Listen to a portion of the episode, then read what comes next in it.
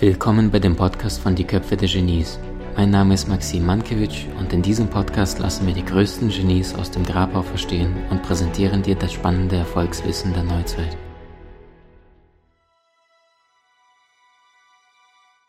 Wenn du alleine auf deine Konsumkosten schaust, wo stehst du aktuell im Monat? Ich kenne Menschen, die haben sich diese Frage kein einziges Mal im Laufe ihres Lebens gestellt. Doch wie willst du finanziell frei werden, wenn alles, was reinkommt, relativ zügig wieder rausgeht. Und da gibt es dieses Gesetz von Parkinson, Cyril Parkinson, also nicht die Krankheit, sondern ein anderer Parkinson.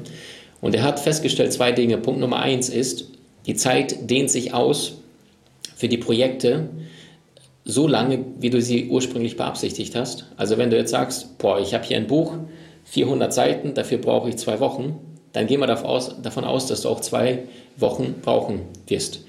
Gehst du davon aus, dass du für einen Hausputz gerade drei, vier Stunden eingeplant hast, bis die Gäste kommen, dann wirst du drei bis vier Stunden brauchen. Wie viele von euch haben schon mal erlebt, wenn du weißt, plötzlich ruft ein Freund oder eine Freundin an, die Bude ist komplett chaotisch und er sagt, ja, ich bin so in 30, 40 Minuten bei dir, spontan, darf ich mal vorbeikommen? Sagst du, ja klar, komm vorbei, legst auf und bist jetzt erstmal mal äh, nonplusultra sauber Putzdienst, Reinigungsdienst in einem, damit es ansprechend ist für deinen Gast. Und was passiert 30, 40 Minuten später? Hast du es geschafft? Die Antwort ist ja.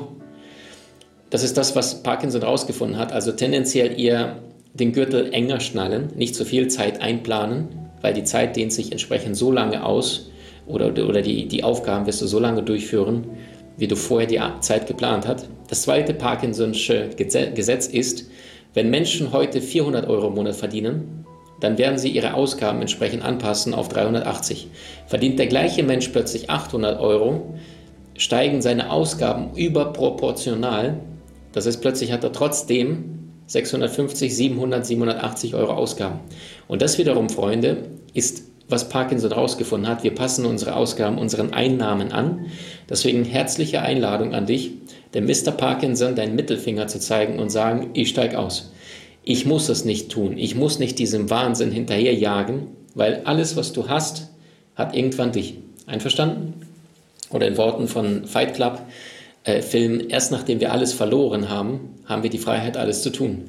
Und das ist, gehen wir davon aus, dass jeder Gegenstand, ja, ich wohne in einem schönen großen Haus, vier Etagen, mit, mit meinem Keller, und ich laufe regelmäßig da durch die Reihen und, und gucke mir ständig, bleib vor einem Regal stehen und frage mich, wie oft habe ich diesen Gegenstand in den letzten sechs Monaten, letzten zwei Monaten, letzten zwölf Monaten benutzt.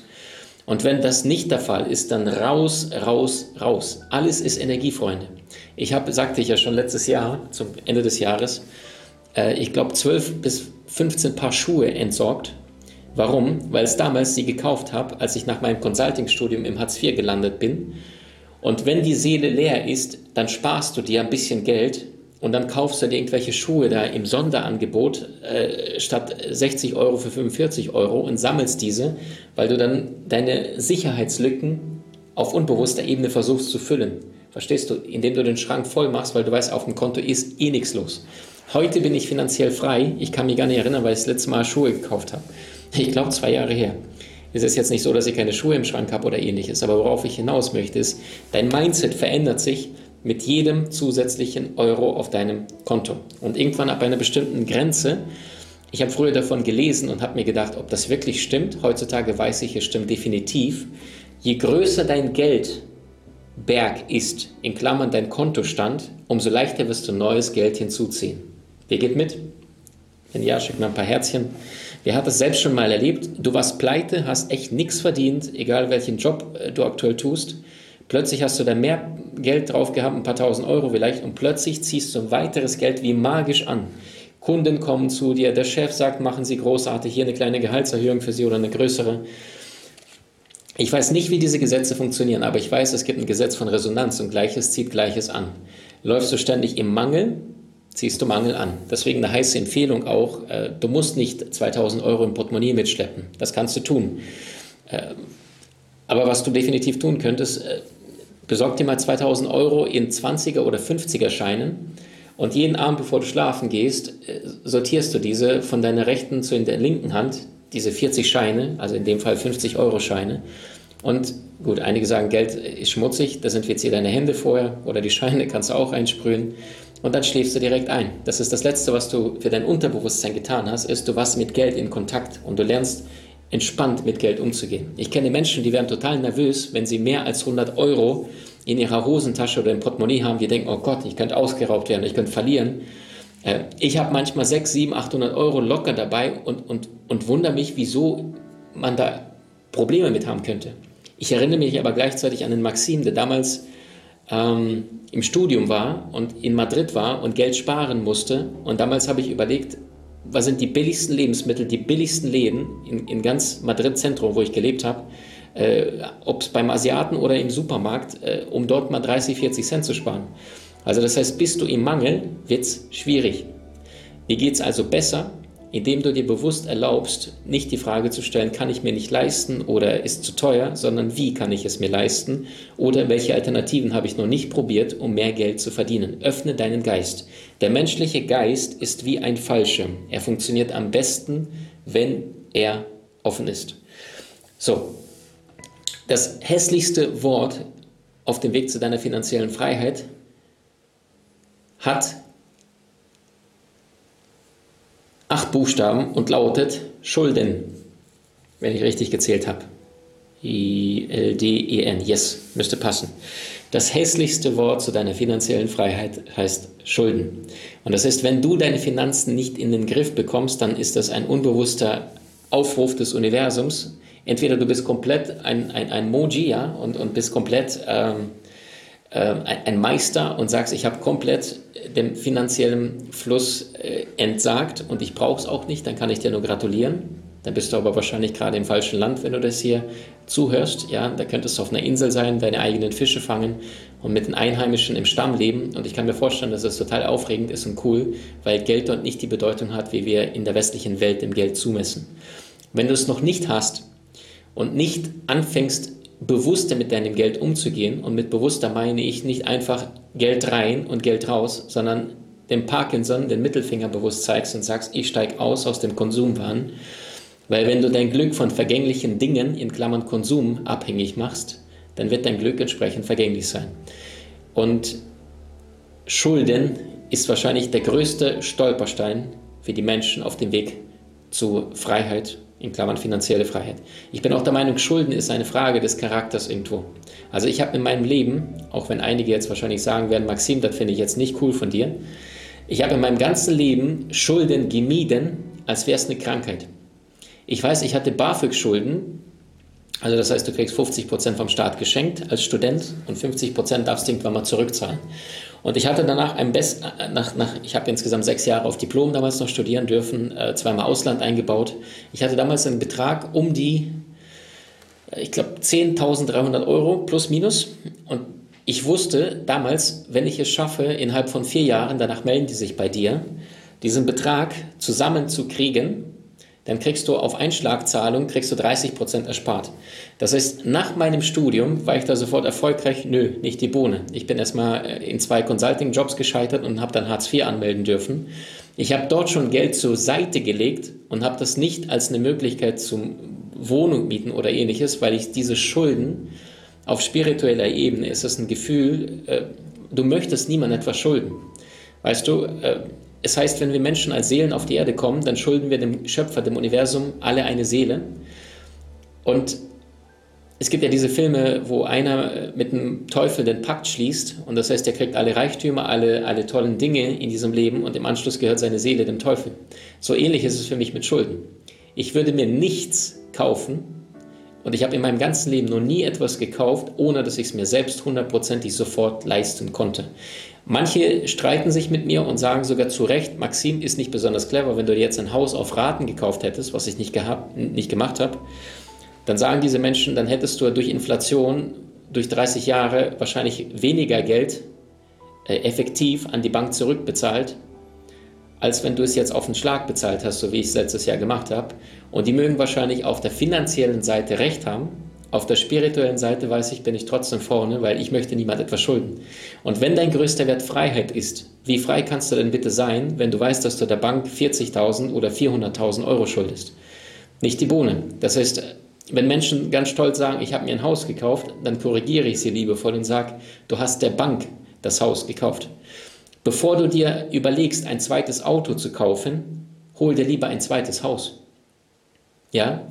Bevor du dir ein zweites Auto zulegst, hol dir lieber ein zweites Haus oder eine zweite Wohnung, die du selber abbezahlt finanziert hast. Reich wirst du nicht, wenn du viel verdienst. Reich wirst du, wenn du Investments schaffst, die konstant auf dein Konto einzahlen, ohne dass du etwas tagtäglich dafür tun musst. Warren Buffett hat mal gesagt, finde einen Weg, Geld zu verdienen, während du schläfst, sonst wirst du dein Leben lang gezwungen zu arbeiten, bis du stirbst ziemlich hart. Also das kann ich mir vorstellen, in echt einigen Menschen pff, harter Tobak von einem der Milliardäre, der, ich glaube, drittreichsten Menschen der Welt. Gleichzeitig ist Geld auch Energie. Und Geld drückt auch ein wenig etwas über deinen Selbstwert aktuell dir gegenüber aus. Und das heißt, wenn du finanziell frei werden möchtest, dann krieg die Schulden äh, auf die Reihe. Schulden ist das hässlichste Wort. Wenn du also das nächste Mal eine größere Investition tätigst, dann warte dort. Mit größerer Investition ist immer abhängig von dem, was du einnimmst. Mindestens drei Monate ist es eine kleinere Investition. Für mich also irgendwas zwischen 500 bis 1000 Euro. Dann warte dort wenigstens einen Monat. Wenn du es in einem Monat immer noch fühlst, dass du diese Handtasche von Gucci für 1200 Euro brauchst oder diese Schuhe für 400 Euro, dann, dann dann mach's von mir aus, aber stell dir die Frage, werden diese Schuhe mich wirklich wertvoller machen oder diese Handtasche? Ich kenne eine, eine Frau, die hat zwei Businesses, die spart vier, fünf, sechs Monate, um sich eine Handtasche für sechs bis 7.000 Euro zu kaufen. Gleichzeitig ist diese Frau Single, äh, alles andere als glücklich und permanent im Konsum waren und versucht das als, als Ersatzbefriedigung sich zu holen für eine erfüllende Partnerschaft und für ein, für ein glückliches Leben. Ja, also das heißt, äh, alles, was du hast, hat irgendwann dich. Und von dem Geld, was wir nicht haben, kaufen wir Dinge, die wir nicht brauchen, um Menschen zu imponieren, die wir nicht einmal mögen. Heiße Einladung an dich, steig aus. Äh, sorg dafür, dass du mit Bargeld bezahlst. Also geh immer wieder zum Bankautomaten, zieh dir Bargeld. Die Wahrscheinlichkeit, mit Kreditkarte zu zahlen, ist siebenmal wahrscheinlicher, auch für Blödsinn, als wenn du jetzt den gleichen Betrag und wenn es nur 49 Euro sind für ein T-Shirt, das würdest du nicht so schnell machen, als wenn du da gerade bei Zara oder äh, Pik und Kloppenburg irgendwo stehst und dann holst du dir ein T-Shirt für 49 Euro. Jetzt könnten einige sagen, naja, Maxim, ist doch Mangelbewusstsein. Ja, ist es. Nur wenn du so noch nicht geschafft hast, finanziell massiv Einnahmen zu generieren, dann weiß ich nicht, ob dieses 49 Euro T-Shirt dich glücklich macht. Also das heißt, zu Beginn heißt es sparen, indem du Geld Beachtung schenkst und nicht aus dem Fenster tagtäglich rauswirfst für irgendwelchen Konsumgütern.